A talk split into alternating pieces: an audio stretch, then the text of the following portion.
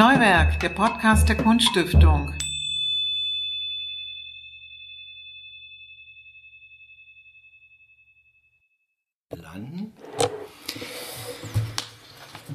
Hier ist Neuwerk, der Podcast der Kunststiftung des Landes Sachsen-Anhalt. Zu Gast ist heute Marc Fromm, seines Zeichens Bildhauer. Darüber wird zu reden sein.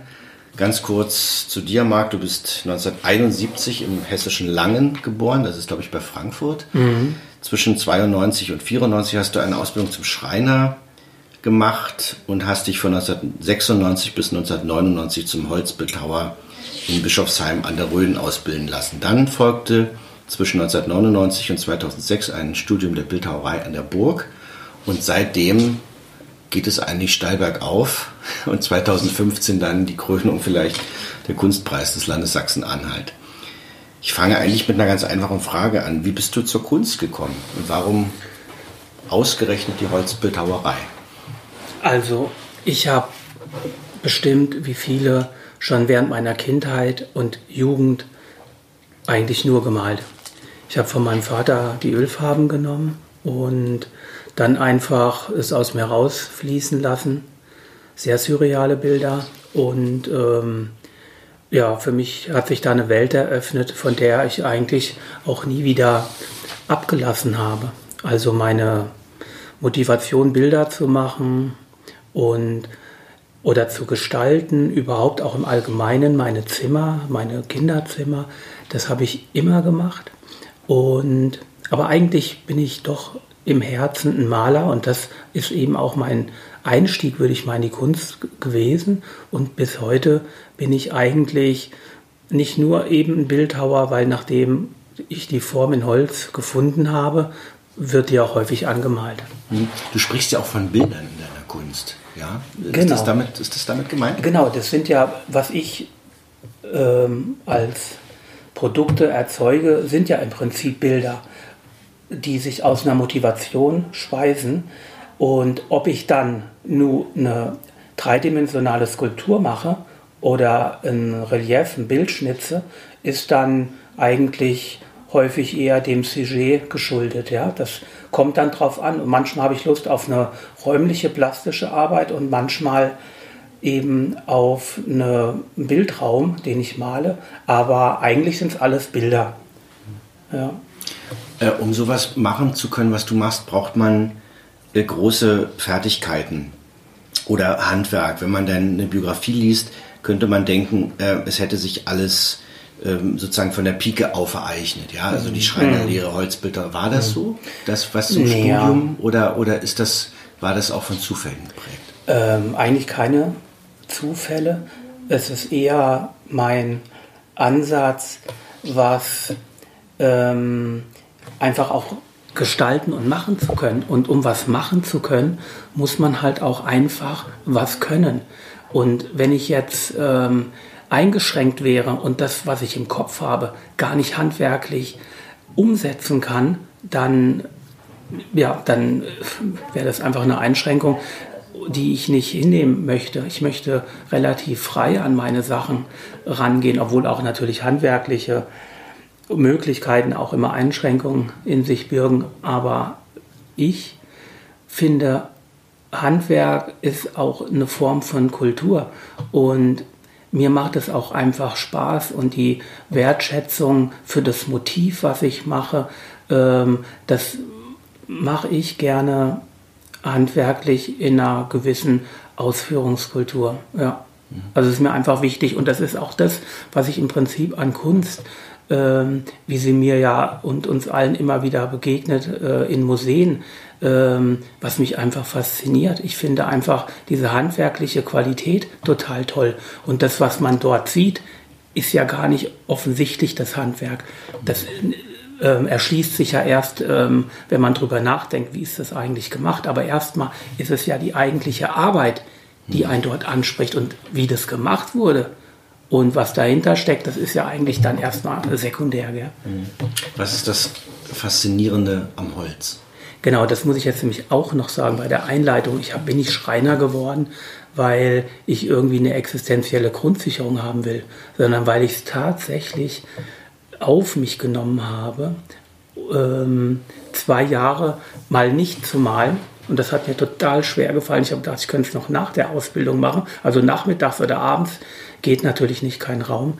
Aber ich habe das zwei Jahre durchgestanden, um mir die Möglichkeiten zu erschließen, meinen bildnerischen Raum nur eben von Bildern auch ins Dreidimensionale umzusetzen. Und Holz ist und war da schon immer mein Lieblingsmaterial. Also ich habe diese Schreinerlehre gemacht, mhm. um mir diese Möglichkeiten zu erschließen, so wie auch ich nach Halle gegangen bin, um mir die Menschen, die ich ja eigentlich letztendlich immer mache, auch handwerklich in der Qualität umzusetzen, wie mir das wichtig ist. Also wie funktioniert ein Mensch, wenn ich aus dem Nichts, aus einem Holzklotz eine Figur schnitze oder klopfe. Da muss ich ja permanent an die, an das Fleisch, an den Körper, an die Knochen denken. Und dazu muss ich wissen, wie die funktionieren. Dieses Handwerkszeug ist der Grund, warum ich auch nach Halle gegangen bin. Mhm. Ja, es ist mir stets wichtig,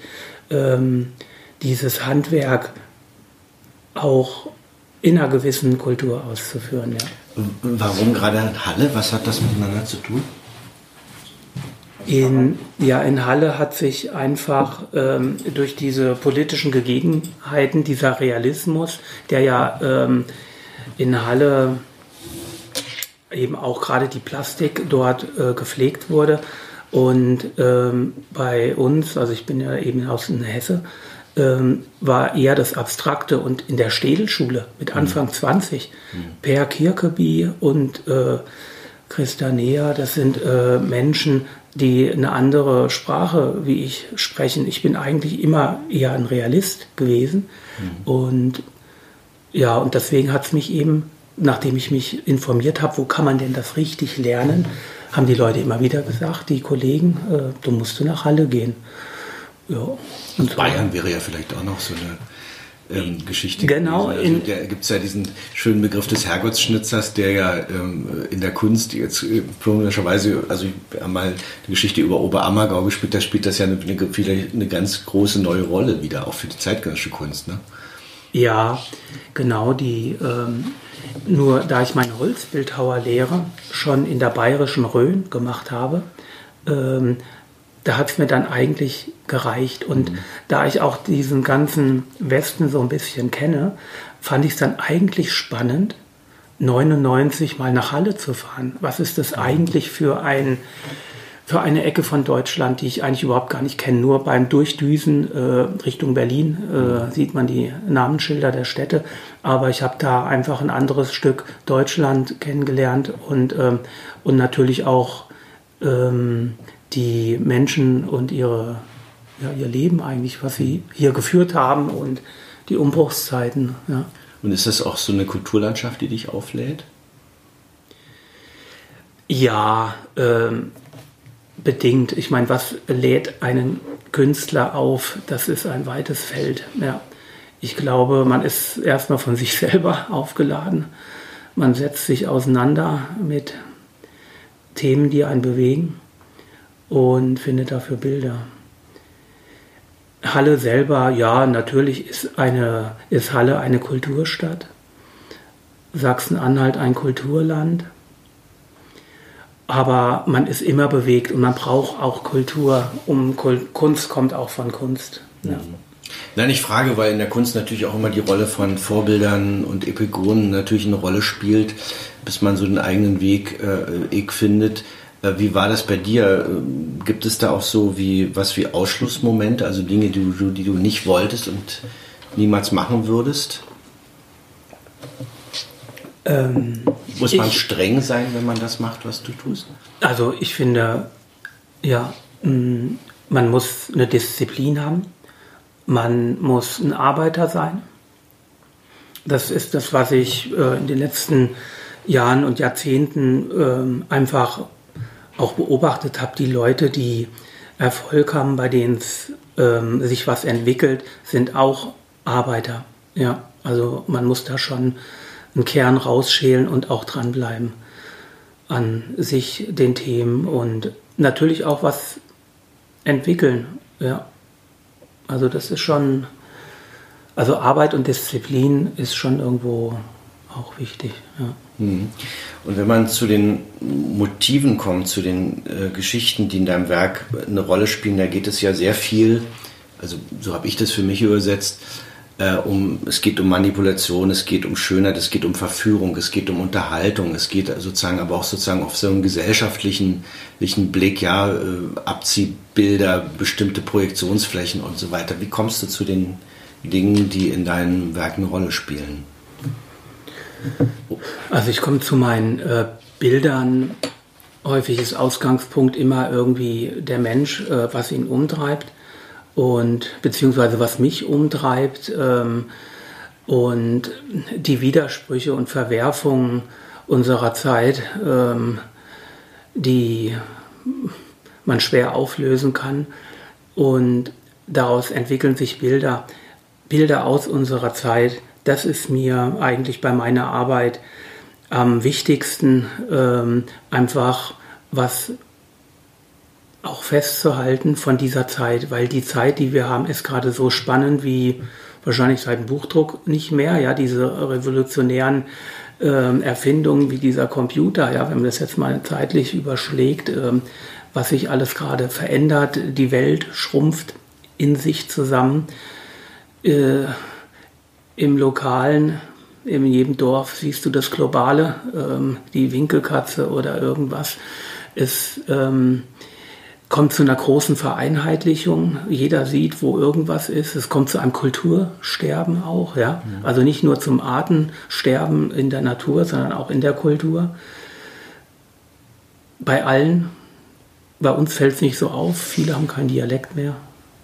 Also so, Sprache ist irgendwie was, es ist in allen Bereichen. Und daraus, irgendwie daraus komme ich zu meinen Bildern. Es sind immer eben ausgehend vom Mensch grundsätzliche, essentielle Themen, äh, was ja eben der Mensch an sich schon ist. Und da geht es eben um Essen, also Nahrungsaufnahme, ja, also die Metzgerin, ähm, die an ihrer, also die massige Metzgerin an ihrer drei Meter langen Fleischtheke auf der Lindenholztafel geschnitzt. Natürlich war es unglaublich reizvoll, die glänzende Leber zu schnitzen, zu malen, die Bärchenwurst, die Schweinsköpfe oder das panierte Schnitzel. Also wo sind wir, was essen wir? Diese Fleischberge, diese Überproduktion, ja, die schon nach China gefahren wird. Äh, dann diese Veganerbewegung, ja. Ähm, Vegetarier, äh, kann man eigentlich noch eine Bockwurst essen? Ähm, also weil das ähm, bekommt man ja mit und selber merkt man ja wie ein, hm, darf ich das, kann ich das oder was isst man? Vergifte ich jetzt meinen Körper oder vergifte ich die Welt? So kommen zum Beispiel einfach mal Bilder von ähm, dieser wirklich sehr angenehmen Frau, die ich ja sehr mag, äh, diese Metzgerin. Ist schon ein sehr liebevoller Blick auf diese Frau. Genau, genau, weil ich die auch einfach mache, weil ich da häufig zu ihr Mittagessen gehe. Genau. Ach, die gibt es wirklich? Ja, ja, die gibt es wirklich. Die ist äh, 300 Meter von meiner Werkstatt entfernt und zu der gehe ich immer und irgendwann eben habe ich mal mich dazu entschieden, von ihr ein Bild zu machen, zu schnitzen an ihrer Theke.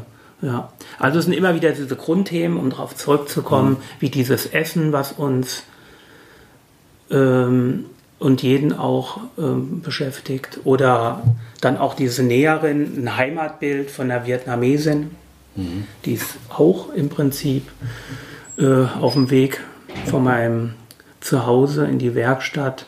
Da lasse ich mir die Hosen kürzen. Eine ganz auch liebevolle Frau, die ich sehr mag.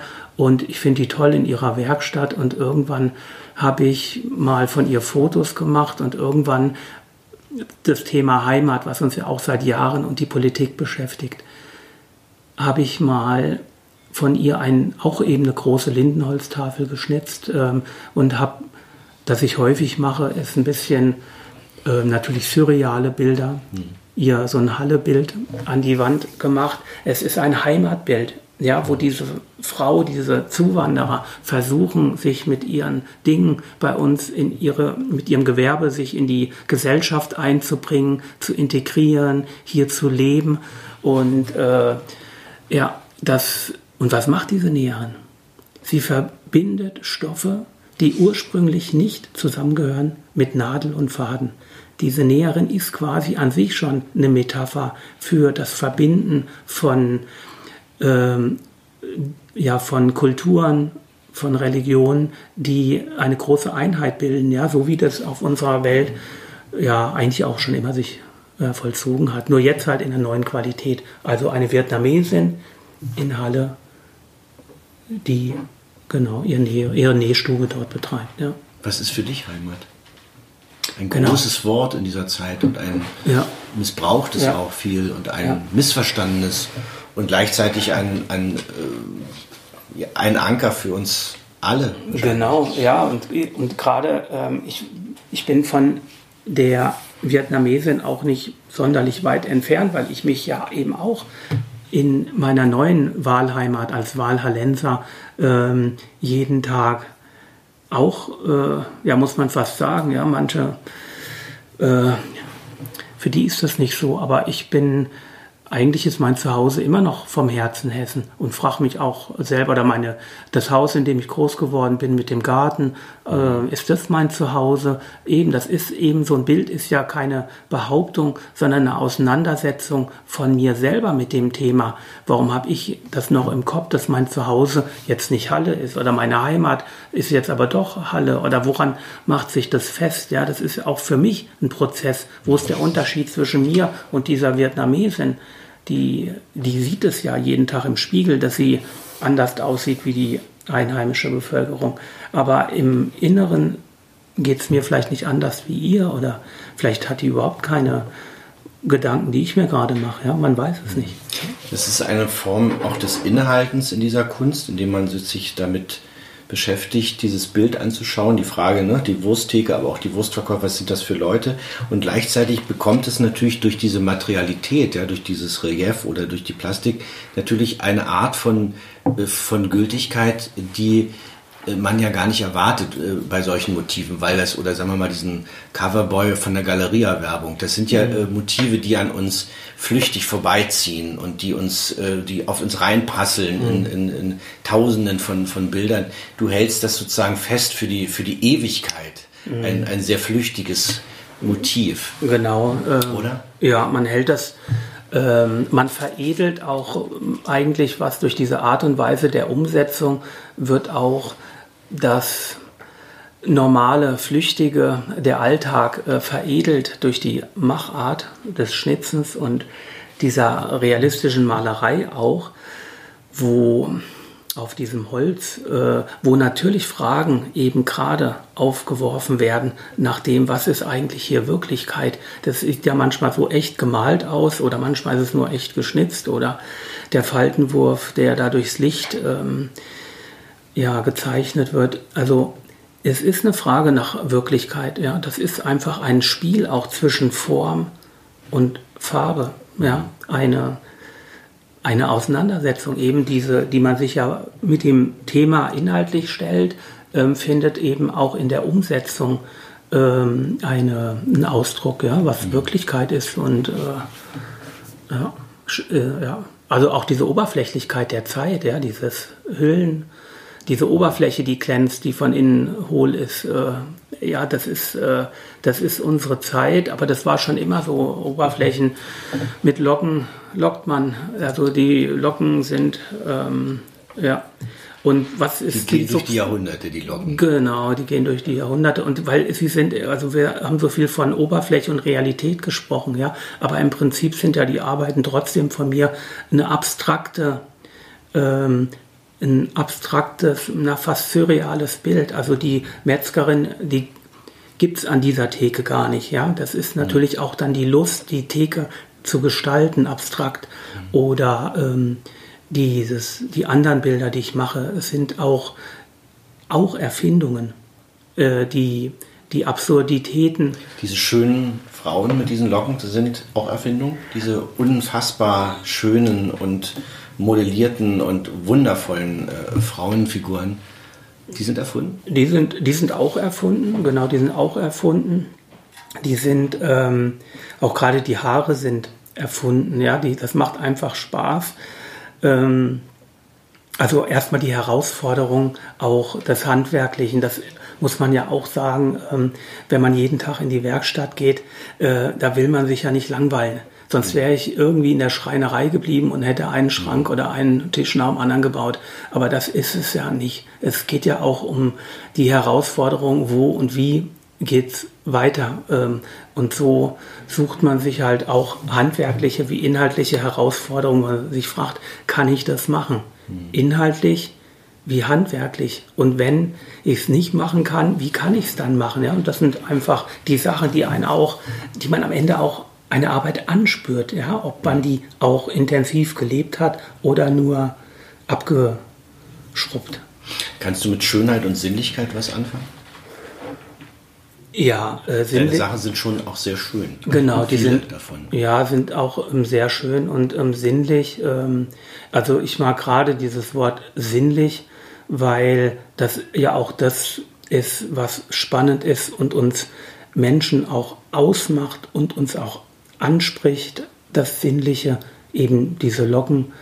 Also, ähm, also man wird ja auch angezogen von diesen Sachen und diese Anziehungskraft, die wird ja auch eben wieder hinterfragt, indem sie auch äh, fragil ist, diese Schönheit. Mhm.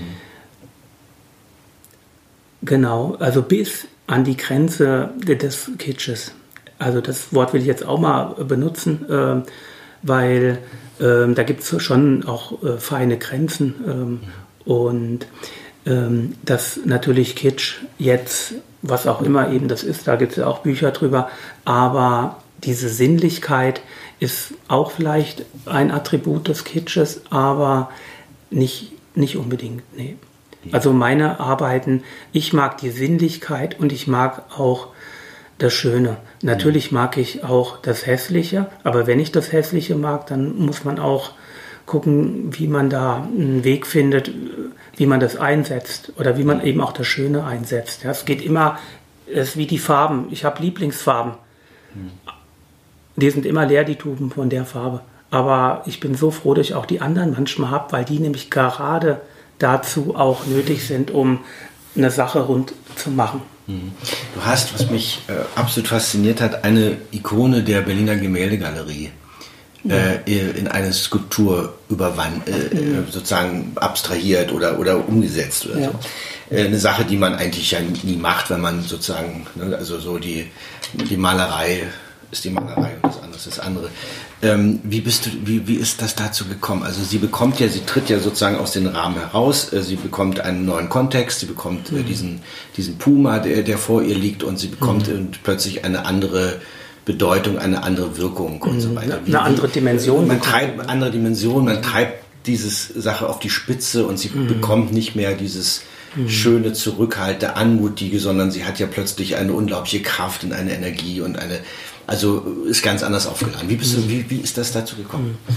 Also ich bin mal eine Zeit lang, als ich meine äh, Werkstatt hier in Berlin noch hatte, ähm, vormittags in die Museen gegangen und nachmittags bin ich durch die Straßen von Berlin und habe geguckt, wo finde ich eigentlich diese Bilder, die mich in diesen Gemäldegalerien so anrühren aus den letzten Jahrhunderten.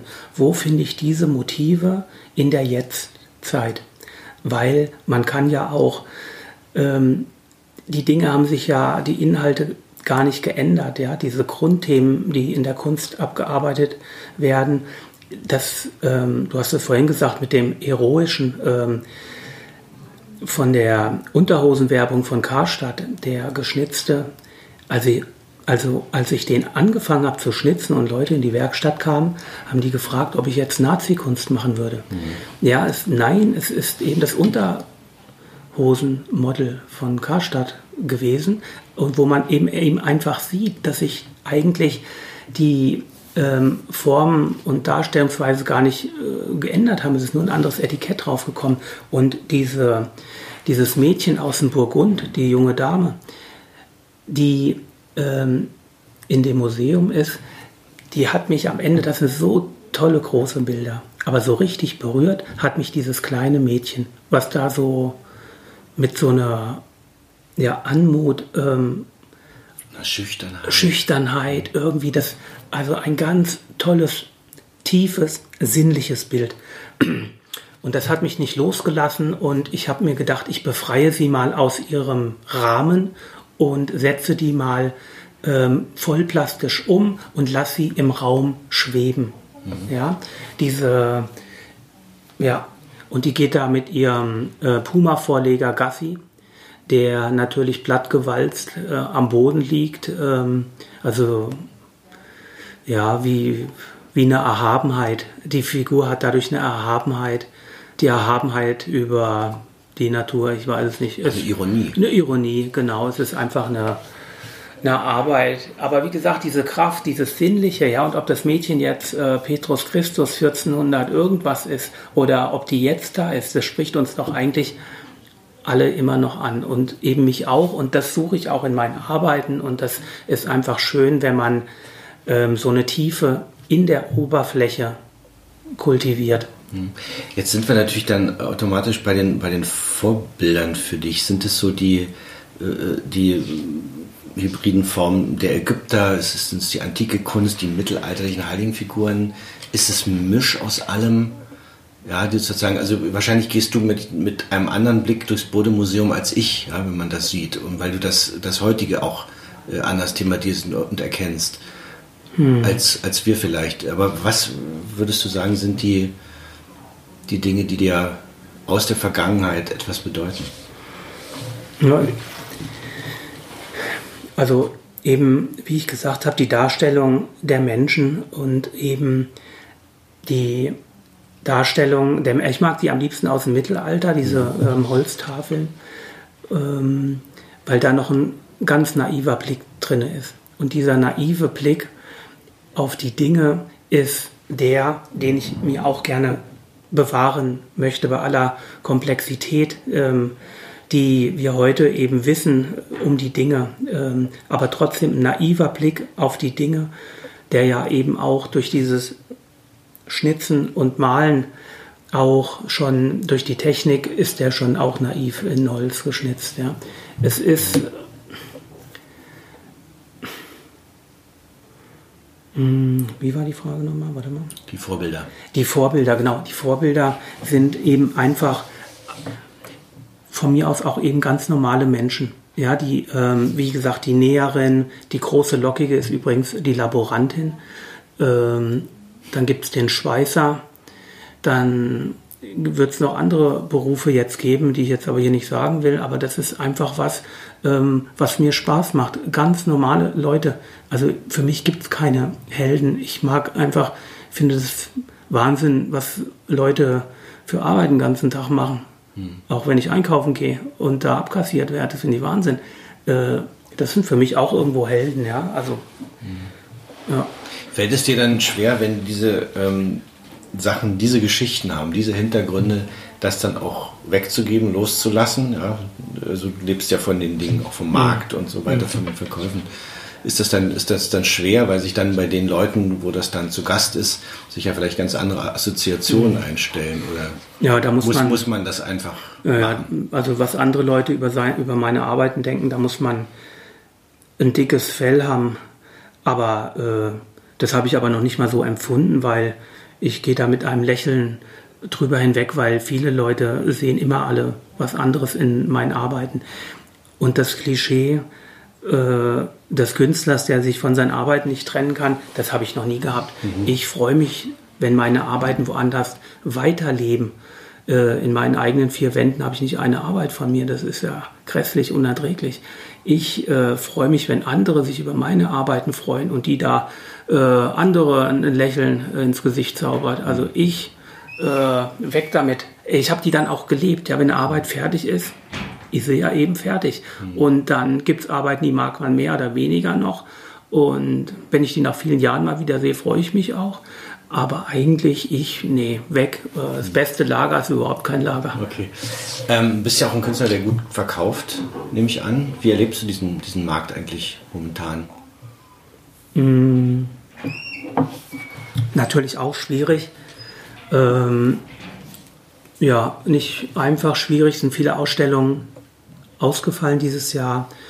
Ähm, dadurch ja, klar, sehen weniger, kommt zu weniger Verkäufen, aber trotzdem hat man ja immer noch seine Wege oder Kontakte, um immer noch mal was zu verkaufen. Ich würde, mhm. also es fragen auch Leute gezielt nach, deswegen ist es auch wirklich toll, dass man da ähm, eben auch in den letzten Jahren ein bisschen so sich ja, seine Leute erschließen hat können. Ja, die hast du guten Kontakt zu deinen Sammlern, also zu Stamm?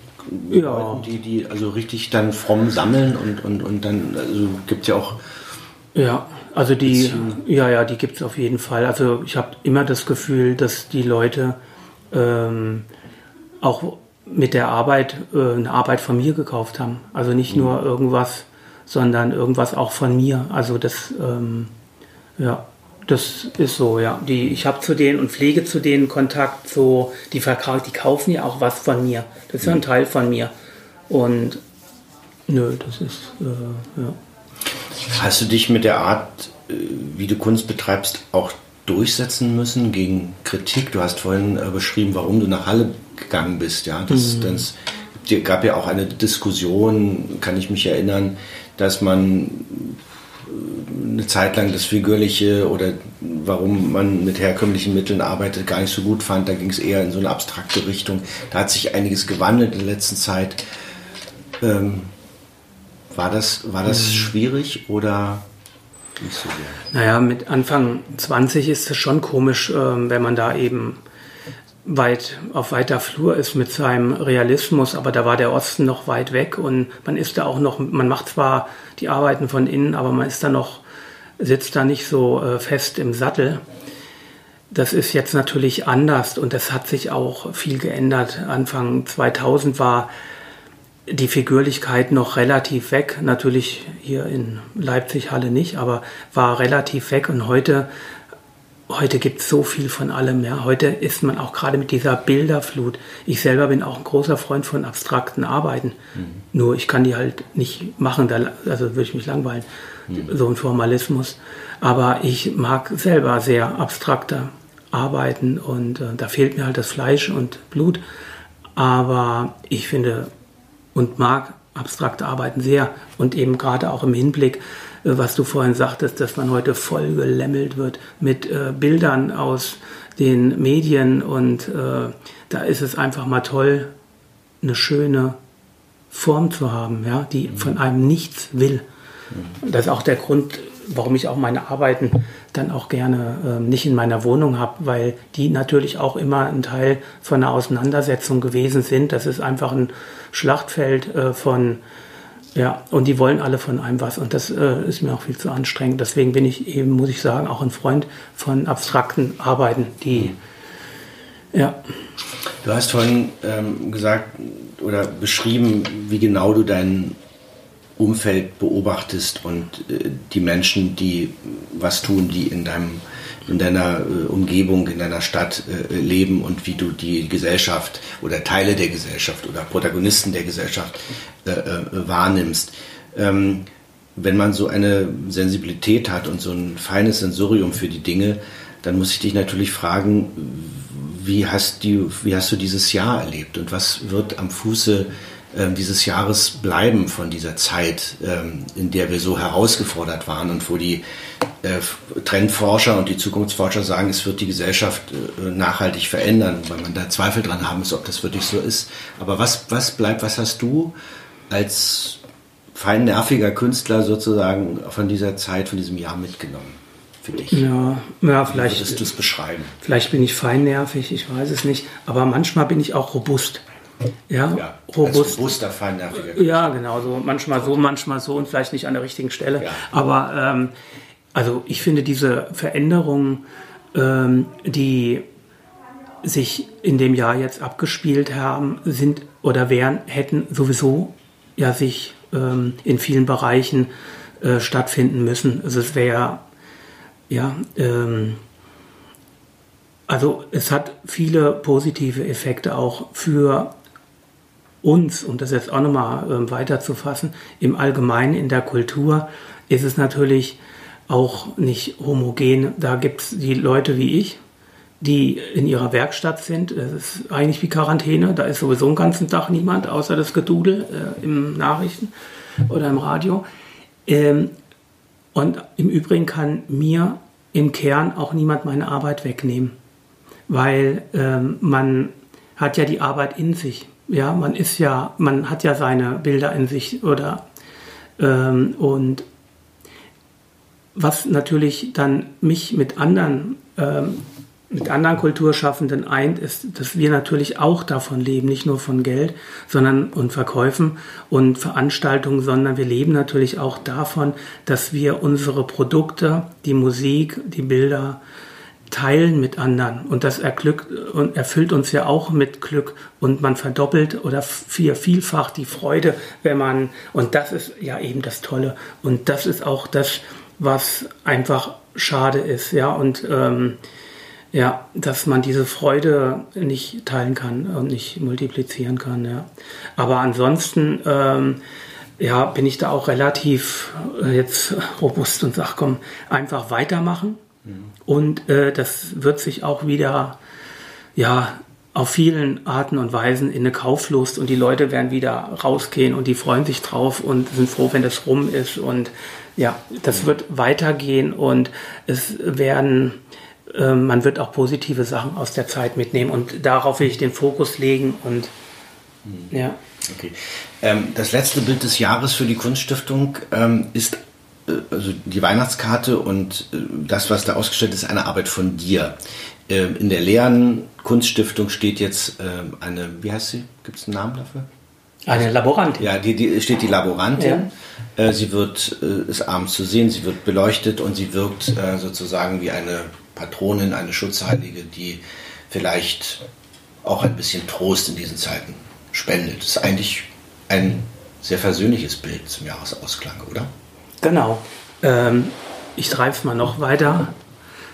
Das letzte Bild des Jahres ist das Geburtsbild, was ich gerade mache.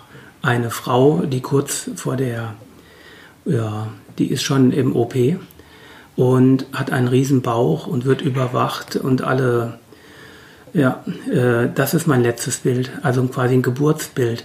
Und so finde ich das eigentlich ganz schön am Ende dieses schwierigen Jahres, ähm, dass einfach was Neues geboren wird und ähm, man natürlich auch gespannt ist, wie geht es weiter und was wird es. Und ähm, man weiß es nicht, ja. Aber es beginnt ähm, eine Zeit vielleicht nach Corona, aber ich will es jetzt auch, finde es auch ein bisschen ja immer so in Superlativen. Das ganze Leben ist Veränderung und ähm, ja, und jetzt ist es ein Einschnitt gewesen und jetzt geht es halt neu und anders weiter. Und das letzte Bild des Jahres ist ein Geburtsbild. Ein schöner Schluss. Marc, vielen Dank für das Gespräch. War mir eine Freude, Ingolf.